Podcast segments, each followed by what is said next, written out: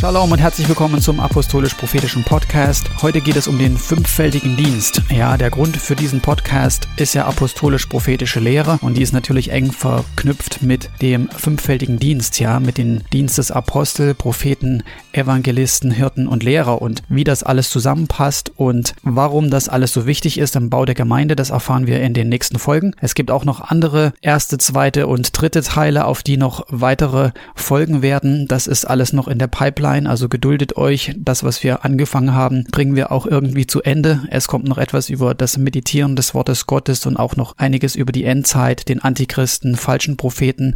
Also schaut da immer rein. Es kommt auf jeden Fall noch mehr. So, seid gesegnet und bis demnächst. Das heutige Thema ist der fünffältige Dienst beziehungsweise Einführung in das Thema, den fünffältigen Dienst. Ganz am Anfang von unserer Podcast-Reihe haben wir ja erzählt, warum wir eigentlich diesen Podcast machen, weil wir denken, dass äh, bestimmte Dinge, äh, auch bestimmte Lehren und bestimmte ja, Offenbarungen einfach in der Gemeinde fehlen und Gott aber möchte, dass die Gemeinde diese Offenbarung hat. Vielleicht habt ihr diese Dinge auch schon gehört äh, an anderen Stellen, in anderen Ländern.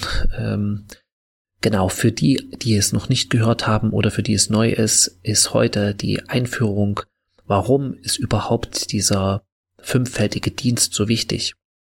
Jesus hat ja selbst gesagt im Matthäusevangelium, wer meine Worte hört und sie tut, den vergleiche ich mit einem klugen Mensch, der sein Haus auf Fels baut als die Wasser kam und die Winde und sozusagen die Flut kam, hat sie das Haus nicht eingerissen. Und genauso ist es auch mit dem Haus Gottes, ja, oder auch im Natürlichen, äh, wer schon ein Haus gebaut hat oder jemanden kennt in der Gemeinde, der ein Haus gebaut hat und die Baustelle besichtigt hat, der weiß, dass als erstes das Fundament gelegt wird. Das klingt jetzt einfach banal, aber äh, niemand wäre so dumm und würde äh, ein Haus bauen, äh, ohne das Fundament zu legen und ohne da wirklich äh, Sorgfalt äh, walten zu lassen, dass das Haus dann auch stehen bleibt. Aber beim Reich Gottes und beim Haus Gottes äh, sind wir vielerorts ja eigentlich so, dass wir gar nicht das beachten, was Jesus eigentlich dazu gesagt hat über das Haus Gottes und äh, wie es gebaut werden muss. Und deswegen will ich noch mal kurz zum Epheserbrief gehen und zwar im Kapitel 4, da sagt Jesus äh, in Vers 11, beziehungsweise das sagt der Heilige Geist durch Paulus und Jesus und der Heilige Geist und der Vater sind eins. Ja, Jesus hat gesagt, äh, bevor er gegangen ist, sagt er, ich komme zu euch. Ja, ich sende euch den Beistand und ich komme zu euch.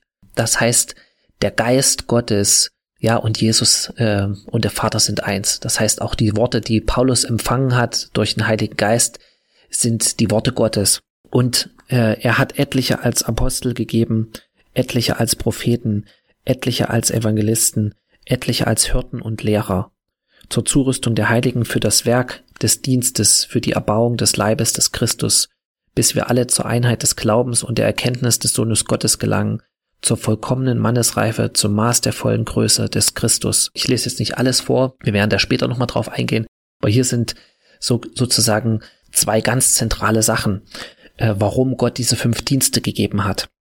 Und ähm, Eins ist die Einheit des Glaubens. Ja, wenn man sich die Christenheit anguckt, dann sieht man, dass sie in vielen Orten zerstritten ist, zerstreut und dass eine Glaubenseinheit eigentlich nicht wirklich da ist. Und selbst äh, in vielen Gemeinden gibt es häufige Spaltungen und äh, ja, dass sie sich auflösen, trennen. Äh, die eine Gruppe folgt der Lehre, die andere Gruppe der anderen Lehre.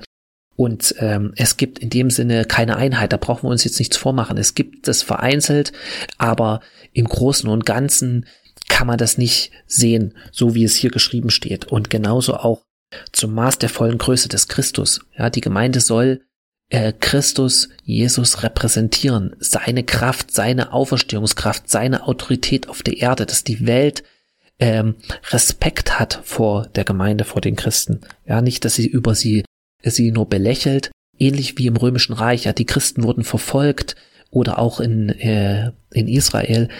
Aber trotzdem hatten, äh, hatte das Volk Respekt vor ihnen. Ja, sie, sie haben, äh, viele haben sich angeschlossen, weil die Gegenwart Gottes da war, weil die Autorität, die Kraft Gottes da war. Und davon sind wir ehrlich gesagt äh, in den meisten Gemeinden, äh, in Deutschland besonders, äh, weit entfernt. Und das hat genau was damit zu tun. Dass dieser fünffältige Dienst nur vereinzelt, wenn überhaupt, aber nicht in der Fläche äh, überhaupt nicht da ist oder überhaupt nicht wirksam ist. Und das ist genau das, was äh, Jesus gesagt hat. Jesus hat gesagt, wer auf meine Worte hört, der baut sein Haus auf Fels. Das heißt, das Wort Gottes sagt, die Gemeinde ist auf diesen fünf Diensten aufgebaut. Und das, die, der, die Grundlage der Gemeinde sind die Apostel und die Propheten. Genau. Also wenn du äh, selber ein Pastor bist und du glaubst, du kannst äh, die Offenbarung, die die Gemeinde braucht, selbst bekommen, auch durch Gott suchen, durch Gebet, es ist, du kannst viele Offenbarungen bekommen, indem du Gott suchst, indem du betest. Und äh, Antworten auf viele Fragen und Probleme kann Gott dir geben. Aber Gott hat diese fünf Dienste gesetzt. Und er hat auch gesagt, dass unsere Erkenntnis, Paulus hat gesagt, unsere Erkenntnis ist Stückwerk. Ja, Gott hat nicht nur einem Dienst die gesamte Offenbarung gegeben, die das Volk Gottes braucht, weil wir auch voneinander abhängig sein sollen, weil wir auch demütig sein sollen, weil wir äh, ja einander brauchen, weil wir nur zusammen sozusagen stark sind und und Jesus in seiner Fülle und Kraft in, in uns, wenn wir zusammen sind, in Einheit wirklich ähm, ja sichtbar wird. Deswegen sagt ihr auch, wo zwei oder drei versammelt sind in meinem Namen, da bin ich mitten unter ihnen. Das ist wirklich so gemeint und das kann man auch erleben. Ja, wenn du nur alleine bist, du kannst auch alleine mit Gott Dinge erfahren, aber nicht in dem Maße, wie Gott das vorbereitet hat und vorgesehen hat für die Gemeinschaft. Deswegen wollte er sich auch ein Volk suchen. Ja, deswegen hat er zu Abraham gesagt, ich mache dich zu einem Volk. Er hat nicht gesagt, ich lasse dich als Familie oder als Einzelnen und es geht nur um deine Söhne, sondern er wollte ein großes Volk aus ihm machen. Genau, und genauso ist es mit uns und dem Volk Gottes. Und ähm, äh, warum ist das so wichtig? Weil jeder dieser Dienste eine eigene Offenbarung von Gott hat und die, wie gesagt, die du auch nicht herbeibeten kannst. Wenn du nicht berufen bist, ein Apostel zu sein, dann wirst du auch nicht die apostolische Offenbarung bekommen. Wenn du berufen bist, äh, ein Evangelist zu sein, dann bekommst du die Salbung und Offenbarung eines Evangelisten und nicht von einem Propheten. Ja, es gibt natürlich auch äh, Vermischung, ja, prophetische Evangelisation oder dass die, die Salbung oder Berufung von zwei oder mehreren Diensten auf einer Person ist. Genau. Und äh, deswegen ist es ja so wichtig weil äh, wenn du dir viele Gemeinden anguckst, oder ich bin in vielen Gemeinden gewesen, äh, von unterschiedlichsten äh, Denominationen, katholisch, evangelisch, äh, presbyterianisch, äh, pfingstlich, charismatisch, und äh, in vielen Gemeinden wird immer wieder das Gleiche gepredigt. Ja, du gehst, äh, du kannst schon vom, vom Jahr her äh, absehen, was äh, sozusagen als nächstes kommt. Zu Pfingsten gibt es eine Pfingstpredigt. Zu, zu Ostern wird über das Kreuz geredet. Zu, äh, äh, zu Karfreitag, zu äh, Ostersonntag hörst du immer wieder eine Auferstehungspredigt. Zu, zu Weihnachten kommt eine Adventspredigt. Und du, du kennst vielleicht dann die Predigten schon auswendig, was dann kommt. Aber das Wort Gottes ist frisch, ist immer aktuell, kommt direkt vom Thron her. Also Gott möchte auch nicht äh, es ist okay, wenn man bestimmte Traditionen hat, aber Gott möchte, dass wir auf seinen Geist hören, dass wir auf seinen Geist hören. Deswegen sagt er auch in der Offenbarung, wer Ohren zu hören hat, der höre, was der Geist den Gemeinden sagt. Und das siehst du auch dass das das Prinzip Gottes ist. Es nicht, geht nicht darum, dass man sich, dass man immer wieder eine neue Lehre hören möchte oder immer wieder ein neues Wort braucht oder so ähm, ähm, so wie es in der, auch in den Paulusbriefen steht, dass in den letzten Tagen schwere Zeiten kommen werden, dass die Leute sich äh, Lehrer nach ihren Ohren suchen werden und immer wieder was Neues hören wollen. Darum geht es nicht, sondern es geht darum, wie hat das Gott eigentlich angedacht? Und das siehst du auch äh, im ersten Buch, äh, nee, im äh, zweiten Buch Mose, wo es um die Stiftshütte geht. Ja, ich lese das mal vor äh, ähm, da gibt äh, Mo, äh, Gott Mose ja die Anweisung, wie er die Stiftshütte bauen soll oder vorbereiten soll oder das machen soll. Und da sollte der Gottesdienst stattfinden. Und im Hebräerbrief finden wir auch eine Stelle, wo es heißt, dass, dass diese Dinge alle ein Abbild der himmlischen Dinge sind. Also das, was die Stiftshütte war, ein Abbild der himmlischen Dinge, wie es, wie es im Himmel ist, im Himmelreich. Genau. Und in Kapitel 25, zweite Buch Mose, äh, Vers 9, da sagt Gott zu Mose, genauso wie ich dir das Vorbild der Wohnung und das Vorbild aller ihrer Geräte zeigen werde, so sollt ihr es machen. Das heißt, Gott hat, es war nicht Mose überlassen, denk dir mal was aus, wie du mir dienst. Überleg dir mal selbst irgendwie, wie du, äh, wie du mir Gottesdienst darbringst oder das Volk Gottes. Nein, er sagt genau so, wie ich es sage, so sollt ihr es machen. Und eine ganz wichtige Sache in der Stiftshütte war äh, der Schaubrottisch. Das war ein Tisch aus Akazienholz und ähm, das kannst du nachlesen auch äh, komplett im äh, zweiten Buch Mose, Kapitel 25, ab Vers 23 bis Vers 30, da findest du das im Detail, wie der Tisch war, der war vergoldet und da waren die Schaubrote draufgelegt. Und das war ja in dieser Stiftshütte, in der Stiftshütte, da war kein Fenster, sondern das war dunkel. Die Vorhänge haben es auch dunkel, dunkel gemacht, aber es war ja dieser Leuchter drinne, der sozusagen mit dem heiligen Öl gebrannt hat und äh, der Licht gespendet hat. Und dann musst du dir vorstellen, in der Stiftshütte, es war alles vergoldet, das heißt, das hat geglänzt und geleuchtet und gefunkelt. Ähm, das ist auch ein Symbol für die, für die Herrlichkeit und Gegenwart Gottes, die du im Reich Gottes hast. Und wie gesagt, die Priester äh, sollten regelmäßig die, die Brote wechseln. Und das sehen wir auch als, äh, als äh, der, ähm, diese Schaubrote, die auf dem Schaubrottisch lagen, das sehen wir, als David äh, fliehen musste und zu den Priestern von Nob gekommen ist.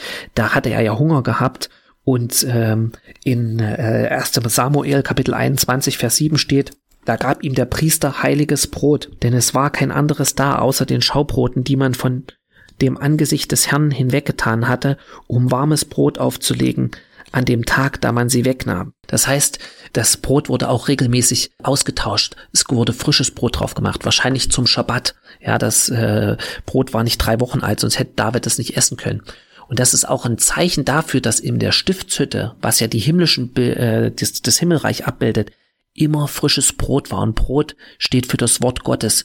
Und wenn der Leuchter geleuchtet hat, dann konntest du die Brote auch sehen. Das heißt, wo der Heilige Geist ist, da war auch Offenbarung vom Wort Gottes und da war frisches Brot. Frisches Brot. Die Priester waren dafür verantwortlich, frisches Brot zu liefern. Und genauso ist es mit dem fünffältigen Dienst. Wir sollen nicht immer nur das Gleiche erzählen, nicht immer wieder das Gleiche predigen, sondern wir sollen ein frisches Wort von Gott haben. Das heißt nicht, dass du Dinge mehrmals sagen kannst und wiederholen kannst, wenn der Heilige Geist sozusagen dich daran erinnert oder das sagt.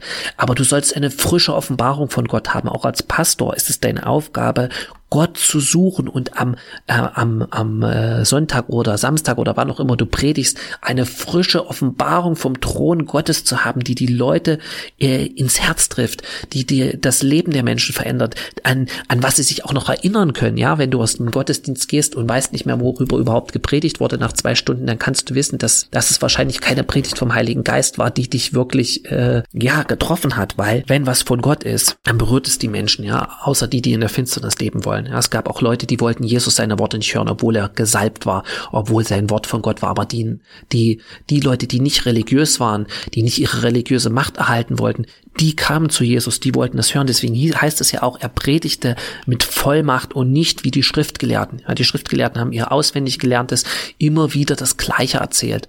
Nein, aber Jesus hat mit Vollmacht gepredigt, weil er das Wort, was er vom Vater gehört hat, gesagt hat. Und das Wort Gottes, was der Vater dir gibt, das hat Vollmacht, das hat Kraft, Menschen zu verändern, Leben zu verändern, äh, Probleme zu lösen, ähm, ja, das Unmögliche möglich zu machen.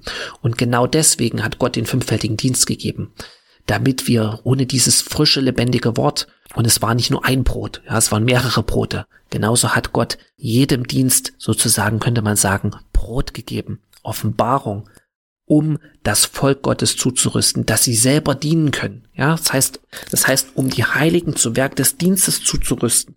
Das, äh, wir denken immer, der Evangelist soll die ganze Evangelisation machen. Nein, er soll die anderen zurüsten, dass sie es selber tun können, dass sie selber dienen können. Ja, warum ist äh, warum sind diese Diene, die, äh, Dienste da? Sie sollen das multiplizieren, was was Gott in sie reingelegt hat. Ja, und das ist in diesem Sinne die Einführung zum Thema fünffältiger Dienst. Gott segne euch, wünsche euch ein schönes Wochenende. Shabbat Shalom. Amen.